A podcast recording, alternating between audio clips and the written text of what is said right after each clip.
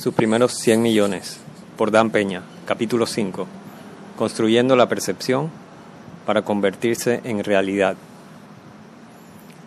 El superéxito comienza con tu ilusión magistral de que ya existe. Nunca subestimes el poder de la ilusión. No solo ayuda a crear lo que le gustaría que crearan otras personas, sino que también le ayuda a crear lo que ellos deben creer para que usted logre sus metas. Vivimos en un mundo brutal, hecho más tolerable por la ilusión de la realidad. Durante siglos, como ejemplo, la verdadera naturaleza de la guerra estuvo enmascarada en una gran ilusión de desfiles coloridos, espléndidos, uniformes y banderas ondeantes. Las advertencias de los que regresaron de la guerra, que describieron tranquilamente su horror, se perdieron en los acordes de las trompetas, de las melodías, en la marcha.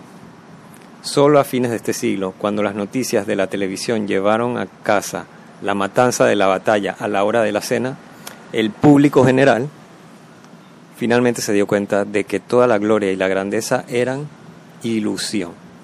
La ilusión es una de las habilidades del liderazgo. En la película épica Patton, el feroz general interpretado por el difunto George C. Scott, se siente frustrado por no poder romper las líneas de Gennan para aliviar el asedio de Bastonk. De repente, ruge de rabia a su personal. Atacaremos toda la noche, atacaremos mañana por la mañana. Si no salimos victoriosos, que ningún hombre vuelva con vida. Nadie se mueve, nadie habla mientras Patton pasa junto a ellos a través de, del aturdido silencio. Luego, su ayudante se le acerca y le dice con suavidad, General, a veces no pueden saber cuándo está actuando y cuándo no. Patton responde, no es importante que lo sepan, para mí es importante saberlo. La percepción es una realidad en cualquier negocio. Cuando era un joven vendedor de bienes raíces en el sur de California, vendí lotes en Lake Havasu, un lago artificial en el río Colorado entre California y Arizona. Más tarde, Lake Havasu se convirtió en el improbable hogar del London Bridge, estaba rodeada por kilómetros de desierto desolado y no era la región turística de moda que es ahora. Llevaba a posibles compradores y nos quedamos mirando al otro lado del lago. Aparte de la extensión del agua, no era un lugar muy atractivo. Entonces, no vendí el lugar, les vendí su propia percepción de su sueño. Yo diría algo como, mira ahí afuera, Puedes ver las velas de tu barco mientras la brisa te empuja a través del lago. Mira allá, casi puedes ver el muelle de pesca y esa lujosa casa club donde te encuentras con tus amigos para cenar. Vendí un montón de desierto en esos días. La ilusión es el camuflaje detrás del cual perseguimos nuestros sueños y metas para lograr un gran éxito. Es el escenario que ponemos, el disfraz que nos ponemos el rostro que presentamos para conseguir nuestros objetivos. Dentro de los límites de la ley y la ética, la ilusión es un arma para construir la percepción más ventajosa que pueda en la mente de los accionistas y corredores de bolsa, abogados, competidores y el público en general. Todo para el avance acelerado de su empresa. Pero Dan, preguntas, ¿estás sugiriendo que me haga ilusiones sobre mi empresa, tienes toda la maldita razón. Tienes que hacer lo que sea necesario. Si dirige un negocio, su trabajo como director de su empresa va mucho más allá de asegurarse que produzca un producto o servicio de alta calidad y lo venda a un precio justo. Tienes que pasar días y noches continuamente inyectando credibilidad en la fachada que tu empresa representa para la comunidad empresarial, para que aparezca en el horizonte empresarial no simplemente tan grande como es, sino muchísimo más grande e infinitamente más agradable para hacer negocios.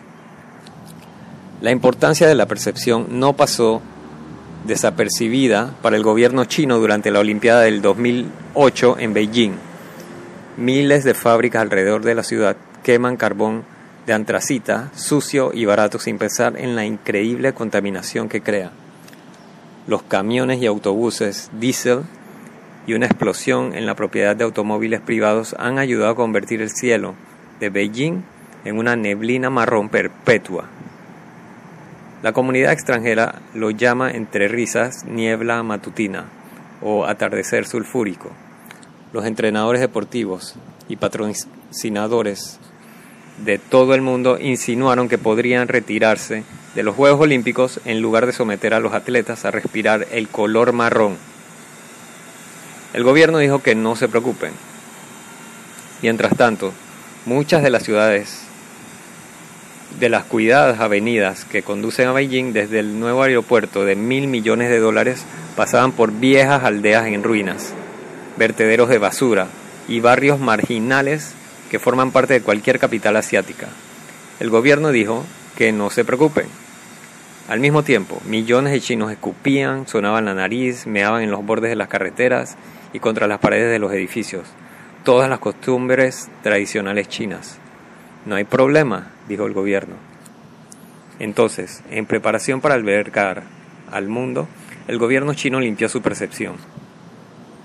Algunas de las fábricas más grandes fueron literalmente levantadas y reubicadas a cientos de millas de Beijing para que pudieran contaminar el campo sin causar daños. Otras fábricas en Pekín simplemente fueron cerradas durante 10 días por decreto del gobierno. A los propietarios de vehículos privados con matrículas pares e impares se les ordenó que se quedaran en casa cada dos días, compartieran el automóvil o ingresaran a la ciudad con riesgo de ser multados los cielos se aclararon. Para hacer que Beijing sea más em, hermoso, el gobierno demolió innumerables casas y vecindarios cerca de las principales arterias de tráfico y líneas ferroviarias. Los sitios de construcción, las áreas industriales, los vertederos de desechos y las torres de apartamentos en todo Beijing quedaron ocultos a la vista por enormes vallas publicitarias temporales que promocionaban el tema de los Juegos Olímpicos. Un mundo, un sueño. De repente, Beijing no era ni una ciudad en construcción ni una ciudad en declive, pero casi perfecto en todos los sentidos. En China, si el gobierno te dice que no escupas y dónde cagar, escuchas. Antes de las Olimpiadas, un bombardeo de relaciones públicas advirtió a los pequineses que no escupieran que no engañaran a los amigos extranjeros ni los ofendan de ninguna manera. Se perforaron frases en inglés, básico en taxistas, botones y cualquier otra persona que pudiera entrar en contacto con extranjeros. Beijing, normalmente tan cálido y difuso como la ciudad de Nueva York, resplandeció limpio, verde y amigable durante 10 días. Y esa percepción de Beijing se convirtió en la realidad que millones de personas se llevaron a casa. Las ciudades con recursos humanos y de capital limitados son una cosa, pero ¿qué pasa con la percepción que estás creando personalmente, como individuo y como representante de tu empresa?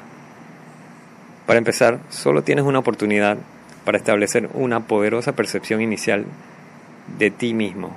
El cliché es correcto, no tienes una segunda oportunidad para causar una primera impresión. Suponga que un joven lo llama para una cita para una entrevista. 15 minutos después de la hora señalada aparece con jeans y una camiseta de bad boy. Su cabello debería estar en la cabeza de su hermana. Tiene un pendiente, una colección de tatuajes y una actitud Ahora este niño podría haberse graduado de la Escuela de Negocios de Harvard, pero no podría importarle menos. Lo juzgaste por su apariencia y está fuera de ahí. No te importa un bledo que hubiera sido políticamente correcto para ti considerar seriamente esta quemadura solo para mostrar que eres un chico de mente abierta. En lo que a mí respecta, la corrección, la corrección política es una idea inventada por psicópatas para hacer que los quejumbrosos habituales y las víctimas a tiempo completo se sientan mejor. Pero, ¿qué diablo sé yo? Solo soy un hombre blanco con dinero.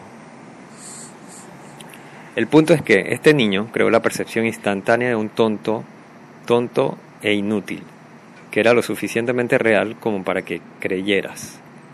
Cuando voy a una reunión de negocios, especialmente a una reunión inicial con personas que nunca he conocido, me he visto para la ocasión. Eso significa un traje a la medida de Savile Row, tal vez con chaleco, camisa de vestir hecha a mano, corbata atrevida, reloj de bolsillo dorado antiguo y pañuelo suelto en el bolsillo del pecho. El mensaje para esas personas es que no me parezco a ellos porque no soy como ellos. Y cuando entro en la habitación, quiero que esos idiotas sepan de un vistazo, en un microsegundo, que sus vidas y destinos van a cambiar para siempre, porque acabo de entrar. Pero ¿sabes qué? Me vestí así antes de tener mucho éxito. He usado la vestimenta a mi favor desde que regresé de Europa después de trabajar con la OTAN.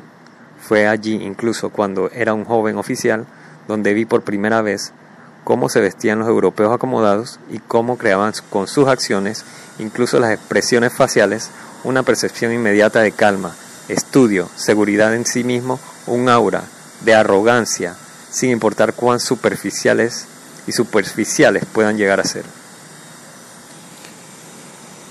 Candice No, recuerda. Conozco a Candice 1983 cuando viajaba de ida y vuelta entre Londres y Houston. Ella es una dama con clase. Su empresa, Executive Lodging, fue y es un servicio de conserjería de primer nivel que se especializa en satisfacer necesidades y preferencias de los altos ejecutivos. Ha visto y tratado con muchos empresarios de alto precio lo que más recuerdo de Dan es la forma en que entró en una habitación, traje de tres piezas a medida, pañuelo en el bolsillo, del pecho bien metido, gemelos de oro, todos los detalles cuidadosos a la perfección. Como podría un banquero no sentirse impresionado, incluso intimidado por los famosos? Presencia de Peña.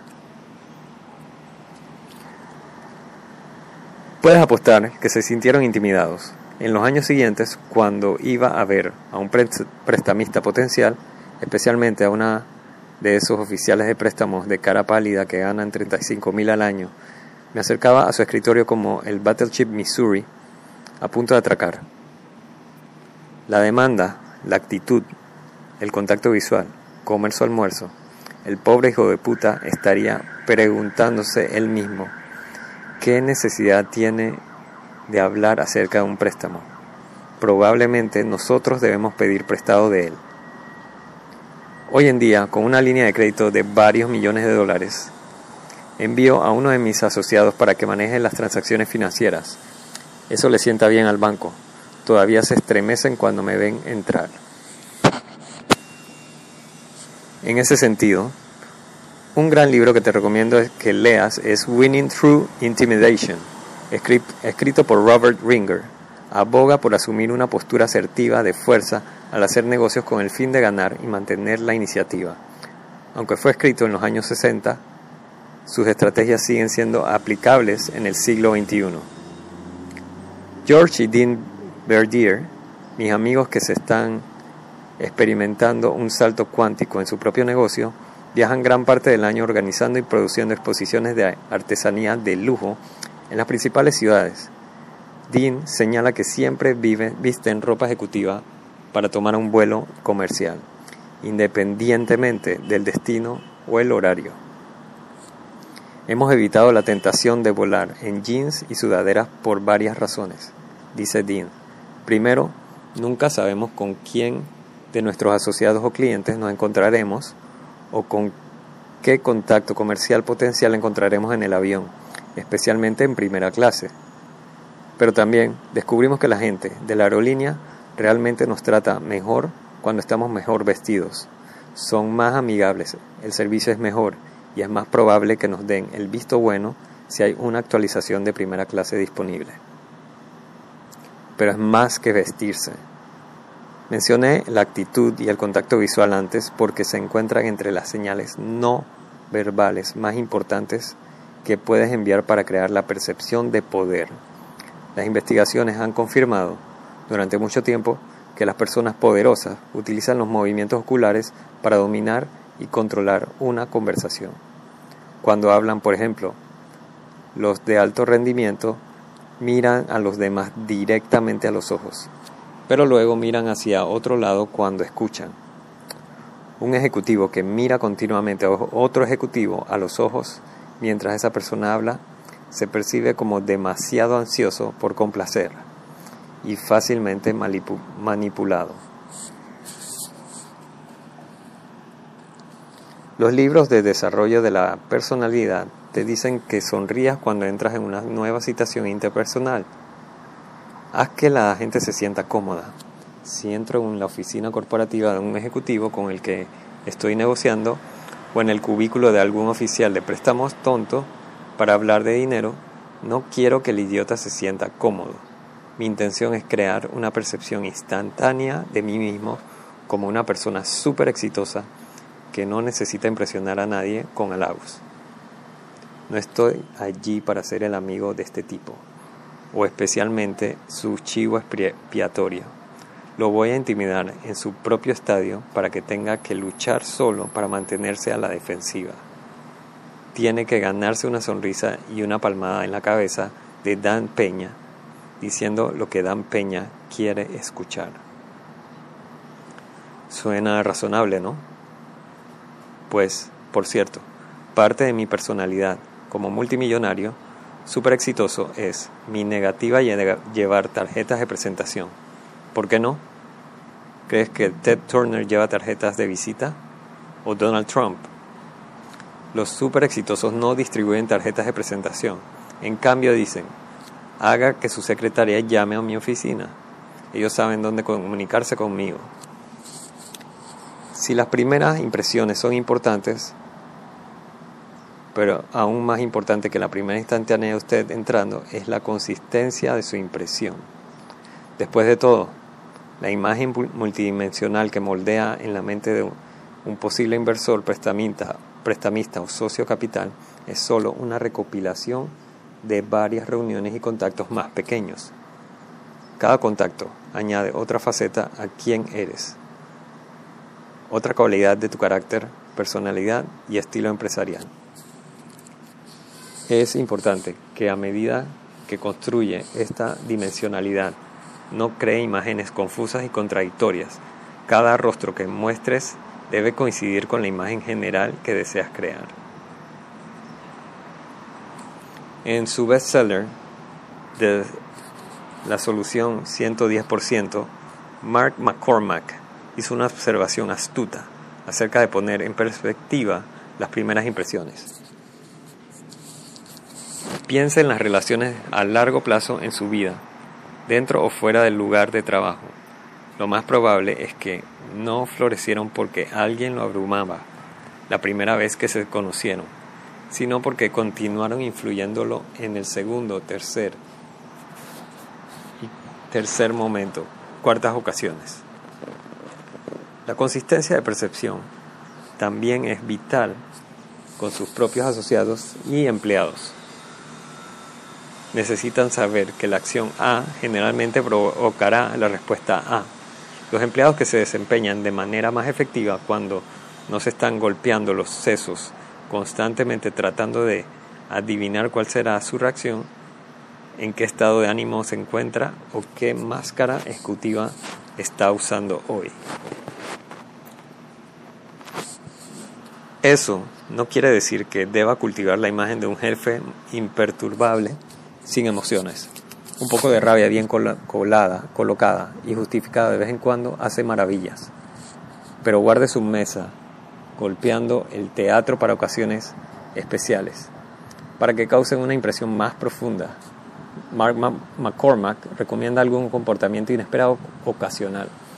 Si su gente espera que grite, hable con voz baja pero con fuerza si su contraparte en la mesa de negociaciones espera cierta táctica, cambie los campos y ejecute otro patrón. Si bien la coherencia es una virtud, cierta previsibilidad es muy aburrida. En cuanto a las percepciones corporativas, algunas corporaciones de éxito moderado mantienen una imagen muy parecida al chico punk que describí anteriormente. una empresa de marketing de Florida, el jefe llega a la oficina como un chandal. Los empleados usan jeans o pantalones cortos y la atmósfera es más parecida a una fábrica que a una oficina ejecutiva. Todo el día el aire está lleno de caos, gritos y maldiciones de segundo año en la medida en que otros vecinos de negocios se han acercado para quejarse. ¿Qué tipo de percepción crea esto para los clientes sin cita previa que esperan un comportamiento profesional? O incluso proveedores que hablan de esta misma empresa con la competencia. El dueño, un eterno sabio, nunca cambiará y su empresa nunca tendrá mucho éxito. En lugar de derribar una empresa, la percepción debería impulsarla hasta el nivel al que aspira su liderazgo en el segundo capítulo, relaté cómo até el bote GW, Great Western, a la reputación de navegante de Marion Refining. Nunca se les ocurrió a los gilipollas del gobierno de escritorio de metal gris preguntar sobre el tamaño y el valor de Great Western frente a Marion. Que yo podría ser un solo hombre trabajando en la habitación de su hijo. Esa simple estratagema de asociar mi empresa con empresas más grandes en lo que parecían ser empresas conjuntas iguales, se convirtió en un peldaño clave en la escalera de nuestro éxito. Deben ser legítimos, según el razonamiento. Mira con quién se están asociando.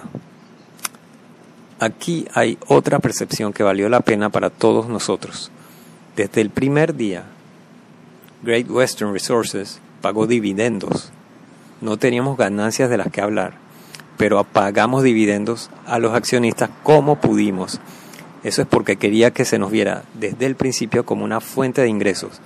De esa manera los administradores de carteras de fondos mutuos considerarían incluir a Great Western en sus fondos de producción de ingresos más conservadores. Cuando los inversores buscaron en el periódico los dividendos de Great Western Resources, no dijeron dividendos pagados desde 1975 o hace dos meses. Solo decía dividendos. Tuvimos credibilidad instantánea en el mercado. Nos compraron fondos de, de ingresos como locos. El precio de las acciones se disparó y casi se duplicó en cuatro meses. Nadie llamó ni una sola mes ni una sola vez y nos preguntó ¿cuánto tiempo llevas pagando dividendos? La percepción era la realidad. Más tarde, después que me fui, pero todavía tenía mis acciones sustanciales, la compañía decidió dejar de pagar dividendos, no sé por qué. Como accionista, la nueva gente de la gerencia también estaba recibiendo dividendos. Resultó que se cortaron el cuello. Cuando terminaron los dividendos, las acciones se hundieron en el inodoro y todos perdieron mucho dinero. Uno de mis discípulos, lo llamaremos Wilbur. Era un piloto emprendedor. Trabajó fuera de casa cercana, de su casa cercana hasta que su negocio despegó, o fuera de las habitaciones de, del hotel donde quiera que estuviera descansando entre vuelos. Pero estaba pensando mucho más allá de la carrera en la cabina de piloto, entrevistando continuamente a importantes firmas contables, banqueros de inversión y otros mientras construía su equipo de ensueño y mientras tanto estaba creando la percepción clara de un hombre de negocios establecido y con conocimientos. Si usted había llamado a Wilber en esos primeros días, él no tomó el teléfono de su casa y dijo hola. Sus llamadas se enrutaban a través de un servicio de contestador que actuaba como su centralita corporativa. Buenos días, The Diversified Company.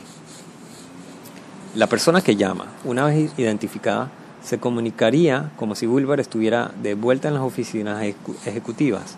Incluso usó el desvío de llamadas a distancia para que si estaba descansando en algún Holiday Inn, la percepción se mantuviera. Oye, me decía, me cuesta alrededor de 100 al mes y por lo que saben, The, Diversified Company es una gran corporación en una torre ejecutiva en el centro de Filadelfia. Los Verdier trabajan para mantener la percepción de sus ferias artesanales como eventos de prestigio. admitiendo solo a los expositores y patrocinadores más calificados. En algunos de nuestros mercados, nuestros espectáculos tienen más que organizarse, tienen que organizarse en recintos feriales. Eso significa que tenemos que trabajar aún más duro para proyectar esa imagen de lujo y poner la mayor distancia posible entre nuestras exposiciones y los demás mercados de pulgas que se presentan.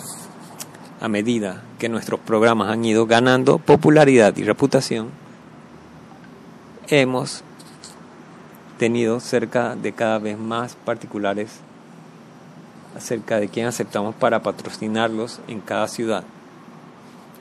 Como parte de mantener nuestra percepción de calidad, limitamos a nuestros patrocinadores a tales entidades respetables como periódicos, estaciones de radio, que atraen a nuestra demografía, sin rap, sin rock, bancos y compañías de refresco. George Verdier señala que esas percepciones solo perdurarán durante un tiempo. Para producir un evento exitoso y rentable, él y Dean deben construir la percepción de la calidad de su programa como en un mercado determinado mucho antes de que se abra. Una vez que abrimos la imagen de paso, da paso a la calidad de nuestro desempeño y la reemplazamos y reemplazamos nuestra percepción cuidadosamente construida con la realidad y la reputación. Si no puede seguir adelante, toda la percepción del mundo es un castillo de naipes. Al principio del desarrollo de Great Western Resources, se hizo cada vez más claro que si mi empresa y yo íbamos a alguna parte, ambos teníamos que parecer que ya estábamos allí. Sabía que nuestros socios comerciales inversores y la comunidad financiera en general tenían que verme ahora como planeaba convertirme en el futuro. O ni siquiera tendríamos un futuro. Necesitaba una rápida transfusión de percepción, una tan dramática que era prácticamente indiscutible. Entonces, como mencioné anteriormente, fue entonces cuando decidí comprar el castillo que apenas podía pagar. Fue un proyecto costoso y una gran tarea emocional y logísticamente, trasladarse de una ciudad importante de Estados Unidos a la Escocia rural. Pero funcionó. La adquisición de un castillo escocés se convierte rápidamente en material de conversación y de asombro a regañadientes, incluso en los hastiados pasillos y salas de conferencias de Manhattan. Tan pronto como Wall Street se dio cuenta que no necesitaba su ayuda, la obtuve. Trataba de utilizar la realidad, la compra, para crear una percepción que impulse una realidad mayor. Hablando de ilusión, decidí que para acelerar nuestras compras en el castillo tenía que ser percibido como un comprador potencial serio. Después de todo, hay quienes juegan a finjamos con propiedades de lujos a la venta. Leen los clasificados de las publicaciones europeas, luego conducen para ver tal o cual castigo o chatú, solo para entrar y ver cómo es. La gente de bienes raíces puede oler a un impostor instantáneamente y reservar para ellos un nivel especial de desdén. Entonces, con el propósito de separarme del proletariado y yo, y para crear la percepción de que incluso podía permitirme un castillo, alquilaba un automóvil de lujo con chofer antes de cada cita de visualización. Puede imaginarse cómo la apariencia de tal espectáculo deslizándose sobre el terreno afectaría la actitud de un representante inmobiliario. Me recibieron calurosamente y me brindó toda la cortesía, por supuesto. Pero lo que es más importante, forcé el tema de negociaciones serias en este caso usé la percepción para ir al grano y comprar el castillo de mis sueños.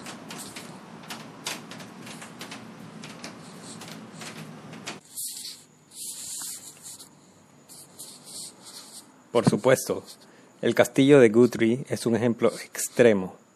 Pero ¿qué pasa con la percepción de éxito que necesita cultivar para tener aún más éxito?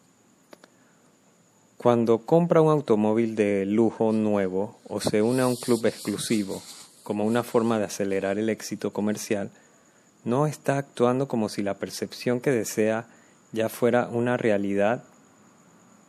Por supuesto que lo eres. Claro, podrías conducir un Chevy hasta tener un gran éxito y luego comprar un Rolls.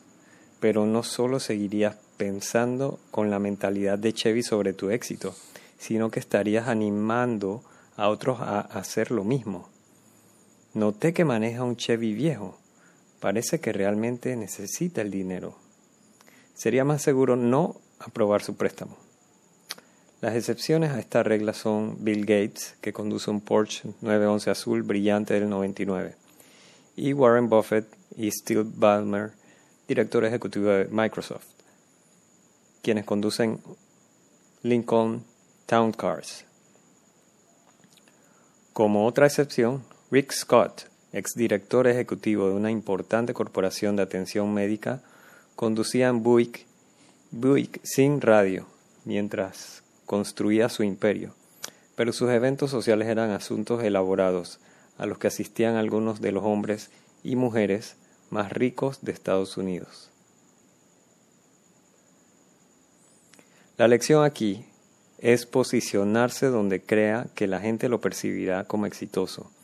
La multitud de Hollywood, por supuesto, ha estado haciendo esto durante generaciones. Esta estrategia tiene beneficios más allá del oficial de préstamos bulto. Cuando te perciben como un éxito, los empresarios quieren asociarse contigo. Te buscan otros con un trato potencial. Pasas menos tiempo buscando oportunidades porque los peces comienzan a saltar a tu red e incluso a tu bote. Mi propia percepción como negociador, por supuesto, se convirtió en realidad. Como resultado, a lo largo de los años, he estado continuamente inundado de planes, esquemas, e incluso algunas buenas ideas presentadas por individuos y corporaciones que buscan un campeón para su empresa. Saben que siempre estoy buscando y soy un jugador real y serio. El uso de percepciones para crear realidades no se limita a la creación de imágenes para empresas o personas emergentes, permea todas las fases de las operaciones comerciales. Una empresa exitosa necesita mejorar su imagen en momentos estratégicos de su vida corporativa. Cuando se está preparado para su oferta pública inicial, desea que tanto los corredores como los compradores perciban una compañía enormemente astuta, dinámica y agresiva, preparada para un éxito vertiginoso. Quiere espacio para columnas editoriales de en Wall Street Journal, y que sus altos ejecutivos sean vistos en los círculos más exclusivos que exudan perspicacia, confianza y comodidad para hacer pública su empresa. Quiere que los corredores de bolsa y los compradores potenciales hablen hambrientos de usted en el almuerzo, lamiéndose los labios por sus acciones mucho antes del día de su cotización. Recuerde, la percepción de esa acción no se basa en ningún valor nominal, sino en la demanda que se ha generado para esa acción. Si lo hace bien, el resultado el día de su oferta, como ocurrió con nosotros en Londres el 10 de agosto, será el de vender acciones a precios vertiginosos a inversores ansiosos que estén dispuestos a pagar esos precios. Finalmente, mucho antes de que llegue el momento de vender su empresa, comienza a utilizar una serie de estrategias comprobadas para generar la percepción de una corporación exitosa y rentable. Cubriremos esas estrategias en un capítulo posterior. Vivimos en un mundo de percepciones. Prácticamente nada es realmente lo que parece, solo como nos quieren hacer creer los manipuladores de juegos de manos. No olvide que otras personas con las que trata o con las que trataría están ocupadas construyendo percepciones para su consumo. Van desde currículums llenos de mentira hasta estados financieros con más malabarismos que Ringling Brothers. La política es el ejemplo continuo de un acto de malabarismo, de darle un giro a cada evento político para que incluso el pobre idiota que debatió con su mosca se vea fabuloso. Durante la temporada de campaña, cuando los políticos realmente quieren escuchar a los votantes, las percepciones pueden hacer o deshacer a los candidatos. Durante años, gran parte del público ha percibido a Hillary Clinton como fría, calculadora y ambiciosa. Ha polarizado a los estadounidenses que la aman o la odian. Durante la campaña presidencial de 2008, se enfrentó al senador Barack Obama en las primarias demócratas, un afroamericano suave, agradable y muy simpático. Como resultado, los votantes de las primarias demócratas preferían a este hombre negro, apuesto y afable, prácticamente sin experiencia, pero fuerte en su retórica vaga y elevada, a una mujer con varios años de experiencia como senadora de Nueva York, una persona privilegiada de Washington cuyo esposo Bill fue un expresidente. Estas dos percepciones contrastantes, no sus posiciones sobre temas políticos importantes, influyeron en los votantes de las primarias para que no minaran a Obama por encima de quizás la mujer estadounidense más conocida del mundo. Por eso, donde sea que se te pida que creas en una percepción, es absolutamente vital que mires más allá de las ilusiones que otros quieren que tomes como realidad.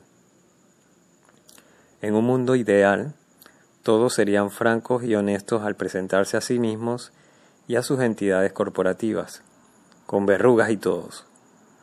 Pero hasta que llegue ese ideal, la percepción será la realidad que otros aceptarán de ti.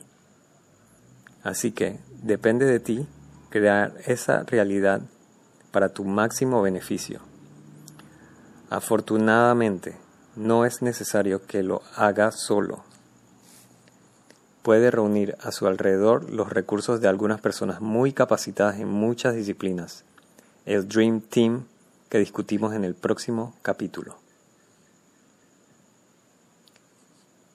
Fin del capítulo 5, tus primeros 100 millones. Thank you.